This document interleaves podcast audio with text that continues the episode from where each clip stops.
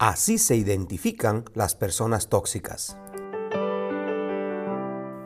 Momentos con la palabra presenta En el punto, un desafío para la familia moderna con el pastor Leonel de León. Hemos mencionado algunas características de las personas que tienen autoestima pobre.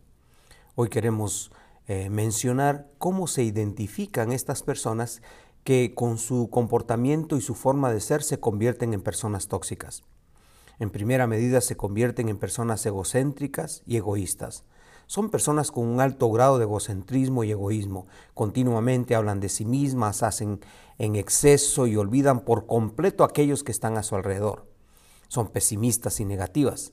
Este rasgo distintivo de esta personalidad de las personas tóxicas es que su discurso, su discurso siempre es negativo construido básicamente a partir de quejas y pensamientos pesimistas.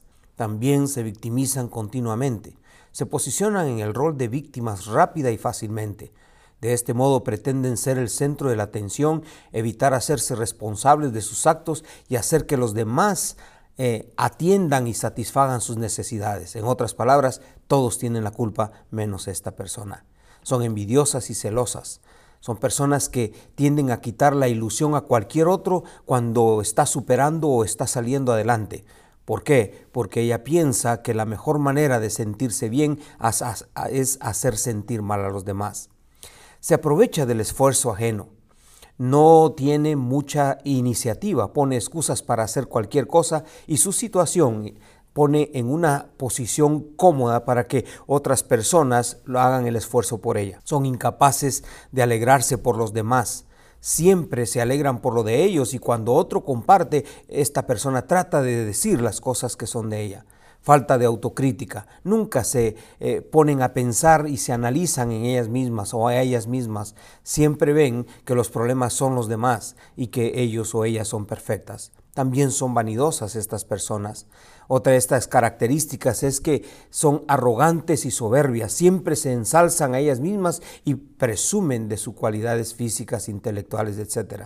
Por supuesto, esa es una manera de ocultar su realidad son ignorantes, en muchas ocasiones hablan de temas que ni ellos mismos saben, con el propósito nada más de sobresalir, y al final, aunque no tengan la razón, tratan de exigir que tienen la razón.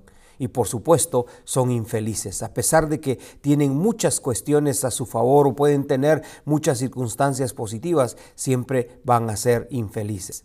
Esperamos en el próximo episodio, Dios mediante, dar pautas para entender y ayudar a estas personas.